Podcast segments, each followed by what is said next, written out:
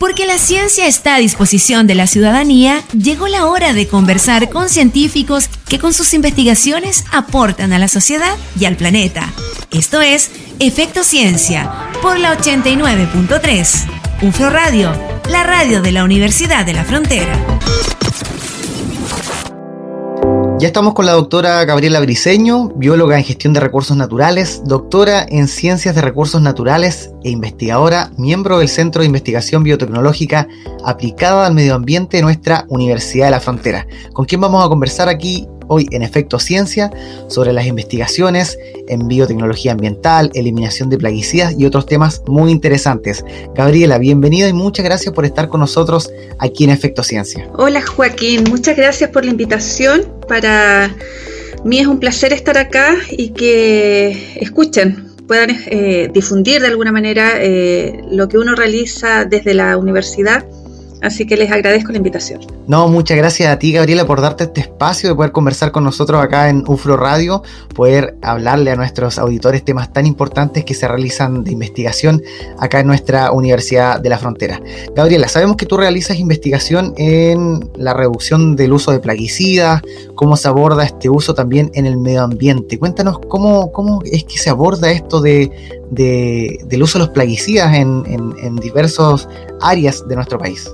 ¿Cómo estamos en Chile en eso? Bueno, eh, bueno, mira, según la literatura científica, Chile se ubica entre los 10 países que a nivel global demanda una gran cantidad de plaguicidas. Y esto obviamente está eh, relacionado con la superficie que en Chile se cultiva, con diversos tipos de cultivos, ¿ya? Eh, mira, de acuerdo al Servicio Agrícola y Ganadero, que es el que lleva el registro de las ventas de plaguicidas en Chile, Em, si mal no recuerdo, para el año 2020 se estimó una cantidad de 54 millones de litros o kilogramos, porque va a depender de cómo sea mm, comercializado el producto, ¿ya? Lo que es mucho. Bueno, y bueno, y este uso de plaguicidas se concentra principalmente en la zona centro-sur de nuestro país, siendo por ejemplo la región de O'Higgins la que lidera este uso de plaguicidas, seguido por la región del Maule, la región metropolitana y posteriormente sigue nuestra región, la Araucanía, ya con un porcentaje no menor. Entonces, esto tiene directa relación por el tema agrícola, o sea, la cantidad de cultivos que se realizan en la superficie. Exacto, porque justamente es en la zona centro-sur donde se concentra la, la mayor diversidad de cultivos. ¿ya? Entonces, eh, y dependiendo de esa diversidad de cultivos también eh, es que se aplican diferentes grupos químicos de plaguicidas. ¿Ya? Entre ellos insecticidas, fungicidas, herbicidas, eh, los cuales se aplican en una diversidad de cultivos, o sea, desde, desde el trigo, por ejemplo, cerezas, hasta incluso en flores, ¿ya? Entonces esa es una... Esta investigación es Claro, en flores, interesante eso, o sea, no solamente en los alimentos, sino que también en otros en otras producciones. Claro, sí. Este uso de los plaguicidas, eh, doctora Gabriela Briceño, eh, bueno, sabemos que los plaguicidas generan contaminación, algunos problemas que vamos a abordar en los siguientes bloques, también generan problemas en los alimentos, en lo que nosotros consumimos? Claro, bueno, mira, lamentablemente, si bien los plaguicidas contribuyen a que uno pueda comer en el verano esas frutillas sanas, rojitas, eh, la cereza también, todo lo que consumimos eh, lo, lo vemos con un aspecto bonito ¿ya? Y eso es porque los plaguicidas los, los protegen a estos cultivos del ataque de plagas o enfermedades, ¿ya? Entonces, eso también, el uso de plaguicidas contribuye a tener buenos niveles de, productividad. Sin embargo, el problema de estos, de estos compuestos es que generan contaminación, porque son productos que fueron hechos para matar, ¿ya? Matar insectos, matar hongos, matar otro tipo de eh, de organismos, pero al fin y al cabo, o matar malezas, te fijas, pero fueron hechos para matar. Entonces el problema es que ellos son tóxicos, eh, pueden durar en el ambiente luego de su aplicación y eh, esa durabilidad en el ambiente es lo que provoca que puedan estos productos distribuirse a, cursos de agua, contaminar suelo y también de alguna manera em, contaminar alimentos. ¿Ya? Ahora la contaminación de los alimentos se da muchas veces porque la, mm, no se respetan los tiempos de carencia desde que se realiza, por ejemplo, la última aplicación del, del, producto químico. Claro, la importancia sí que existen investigaciones las que están realizando ustedes que permiten ir disminuyendo el uso de los plaguicidas por otras alternativas.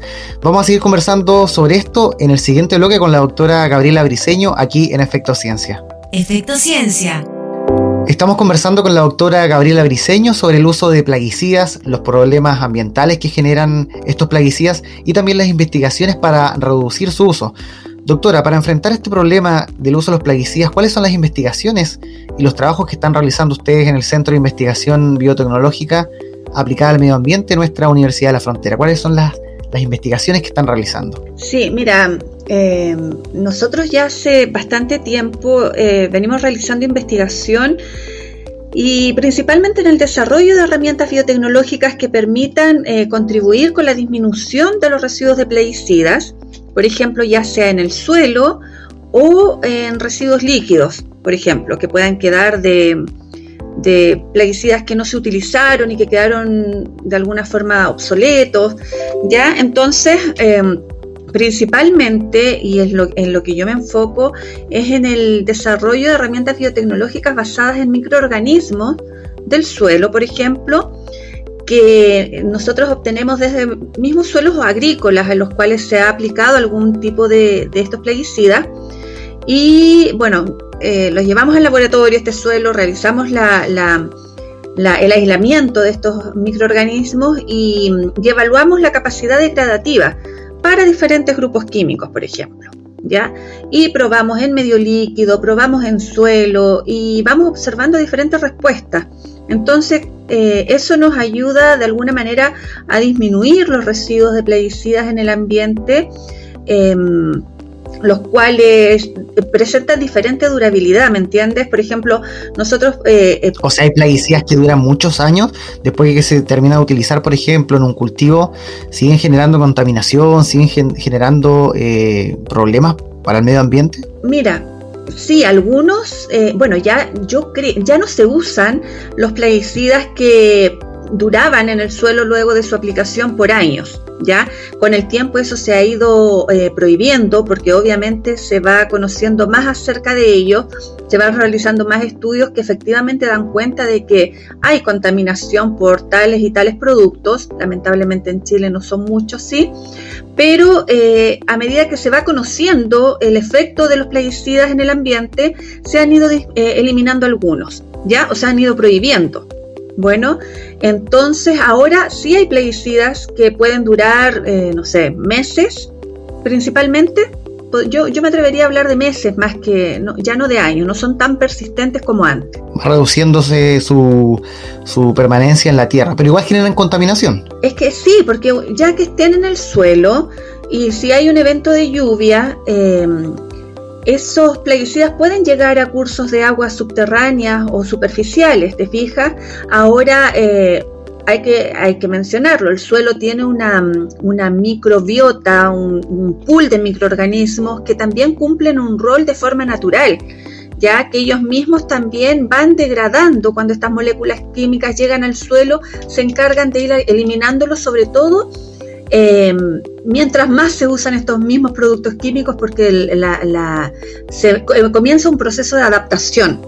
¿Ya? Entonces existe también una bioremediación natural. Muy interesante saber cómo estos microorganismos actúan en el suelo y van eliminando también los plaguicidas. Así que eso vamos a conversar en el siguiente bloque con la doctora Gabriela Griseño aquí en Efecto Ciencia y aprendiendo también más sobre investigaciones en bioremediación. Efecto Ciencia Seguimos conversando con la doctora Gabriela Briseño sobre sus investigaciones y el trabajo que realiza desde el Centro de Investigación Biotecnológica aplicada al medio ambiente de nuestra Universidad de la Frontera. Doctora Briseño, ¿cuál es la importancia de los microorganismos? Estábamos conversando en el bloque anterior sobre cómo la propia Tierra tiene un pool de microorganismos que pueden controlar eh, eh, los plaguicidas, los residuos que van quedando, pero cómo es lo que usted, las investigaciones que realizan en la Universidad de la Frontera eh, con los microorganismos para hacer bioremediación. Sí, mira, bueno, destacar que el suelo donde se realizan los cultivos em, que son utilizados para, eh, en la agricultura, constituye una, una fuente de herramientas biotecnológicas importantes. ¿Ya? De forma natural, como yo te decía, los plaguicidas en el suelo se pueden degradar por la acción de estos microorganismos que están ahí, de forma natural, Pero eh, estos microorganismos con el tiempo eh, comienzan un proceso de adaptación al verse expuestos, por ejemplo, repetidamente al mismo tipo de contaminante y empiezan a desarrollar una serie de eh, maquinarias, por ejemplo, enzimáticas que denominamos nosotros, los cuales contribuyen a que estos plaguicidas se puedan degradar de mejor forma o más rápido.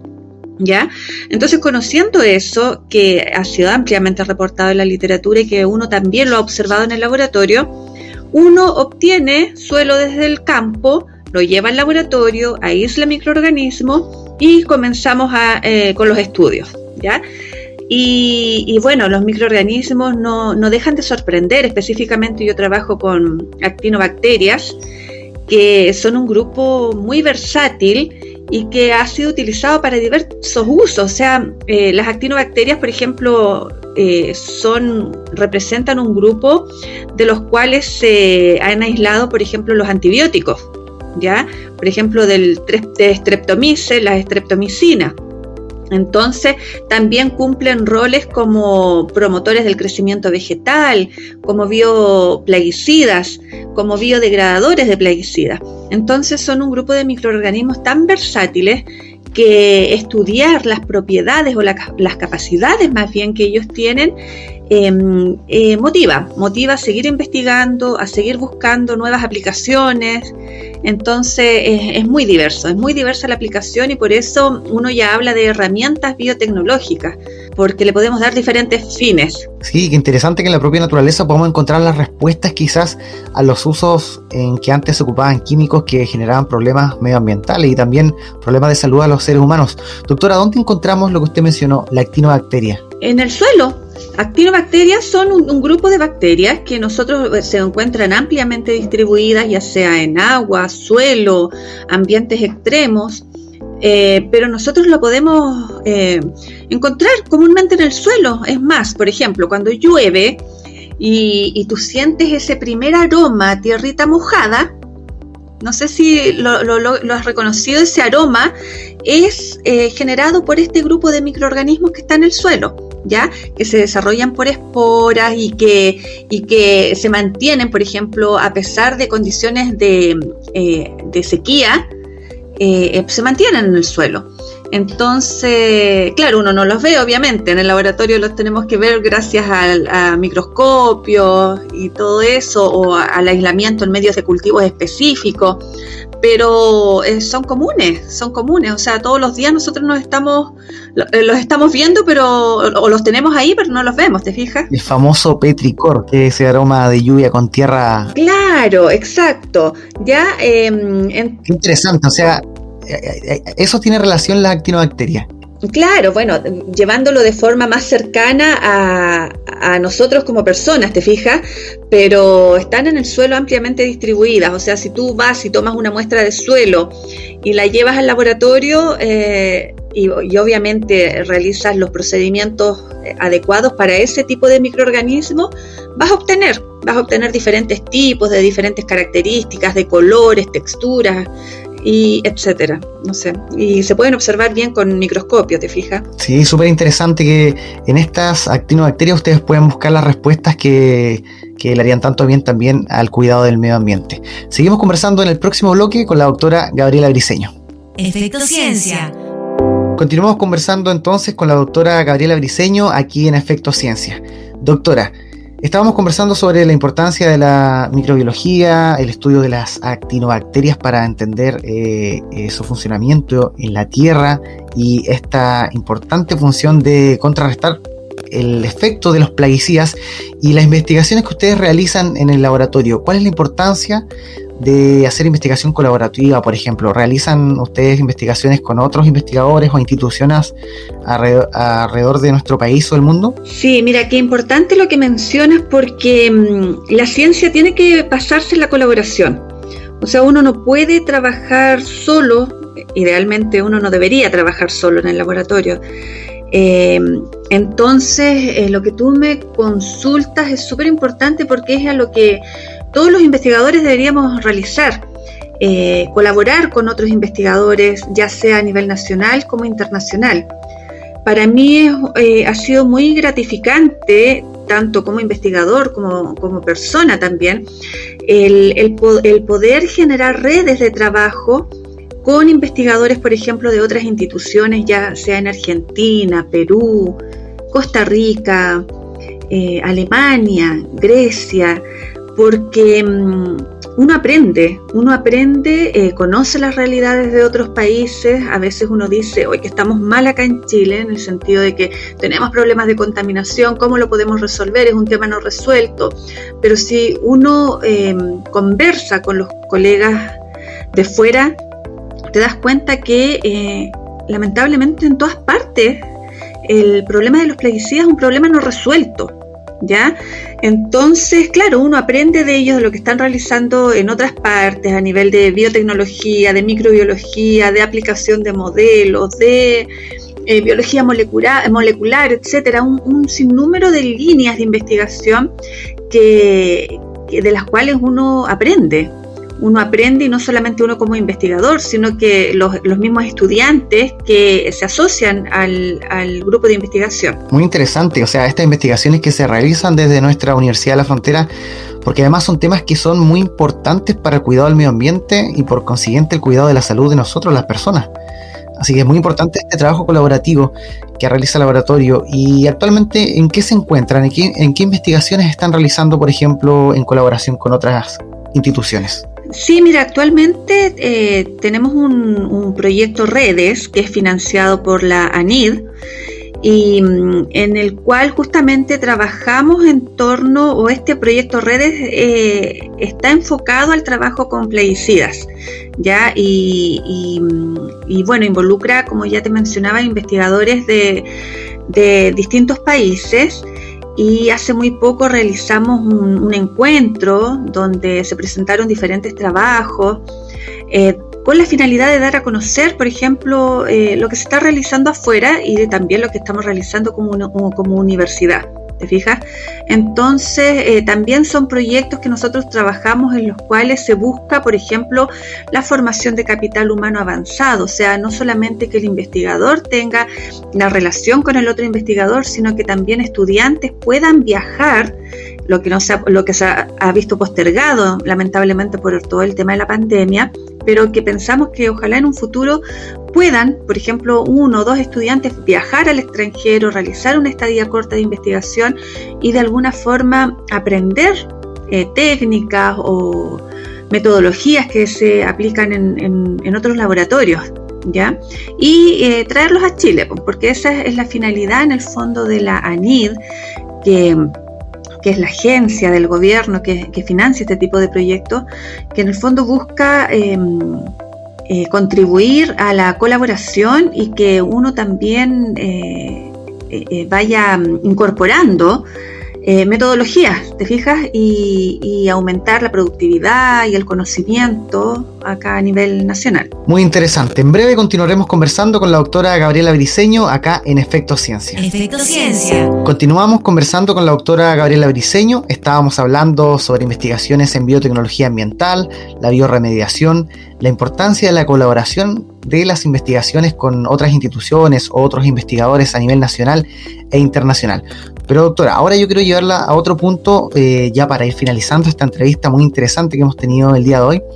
Nosotros como consumidores, como personas que vamos a comprar a la, verdulería, al supermercado, eh, y compramos productos agrícolas, verduras, frutas, ¿qué podemos hacer al respecto para informarnos o tomar decisiones respecto a los productos que nosotros a veces tenemos el miedo que fueron realizados o cultivados con plaguicida o saber que han sido parte de procesos de cultivos eh, más amigables con el medio ambiente. ¿Alguna recomendación que nos pueda dar? Sí, mira, eh, interesante. Bueno, nosotros como consumidores eh, tenemos que ser exigentes, o sea, plantearnos en que queremos consumir alimentos que sean más sanos, que se produzcan de forma más amigable con el medio ambiente y, para eso hay instituciones gubernamentales que se, que se encargan de eso, ya a través de las buenas prácticas agrícolas, por ejemplo.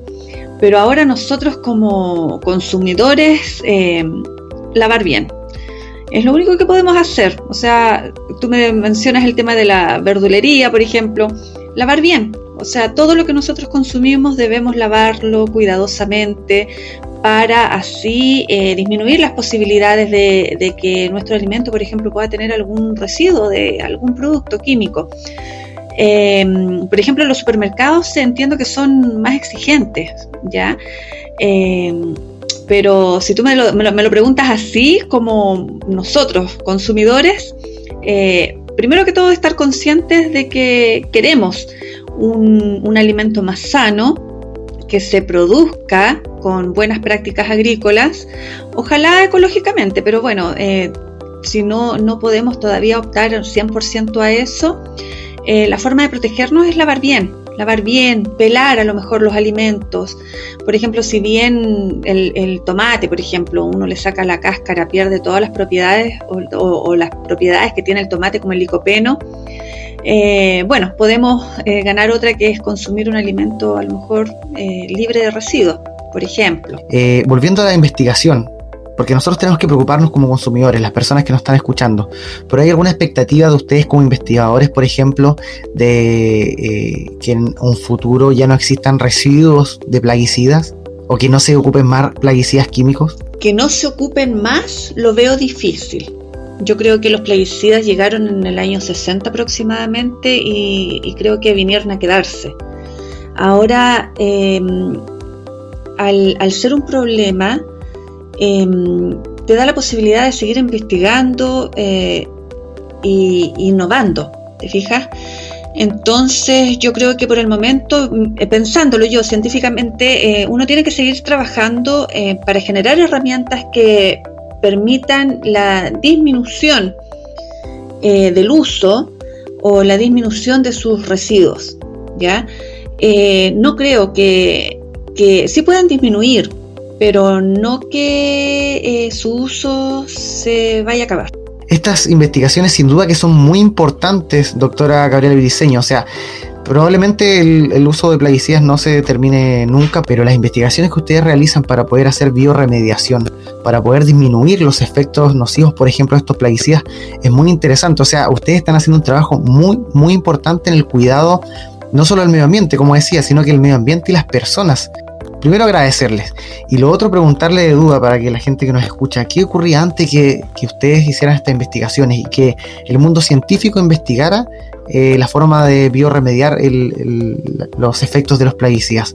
Había una afectación mucho mayor a las personas, ¿cierto? Eh, claro, mira, lo que pasa es que eh, estos productos químicos, como ya mencionaba, creo, comenzaron, comenzó su uso en el año 60 y eso fue aumentando paulatinamente hasta que se evidenció que efectivamente había un problema. Entonces, este problema con el que se asocian los plaguicidas se aborda desde diferentes puntos de vista, o sea, viendo, por ejemplo, a través de monitoreos en cursos de agua, desde cómo podemos eliminarlos desde el, suelo, desde eh, a lo mejor otros grupos de investigación en el desarrollo de sensores, por ejemplo, que sean capaces de determinar cuándo hay residuos de plaguicidas y cuándo no, que eso es súper importante. ¿Te fijas? Entonces, claro, esto, yo creo que el tema de la bioremediación eh, tuvo un boom a partir del año 2000, ¿ya? Y, y, desde entonces, y si tú buscas en la literatura científica, son muchos grupos de investigación a nivel mundial que trabajamos en esto. ¿Ya?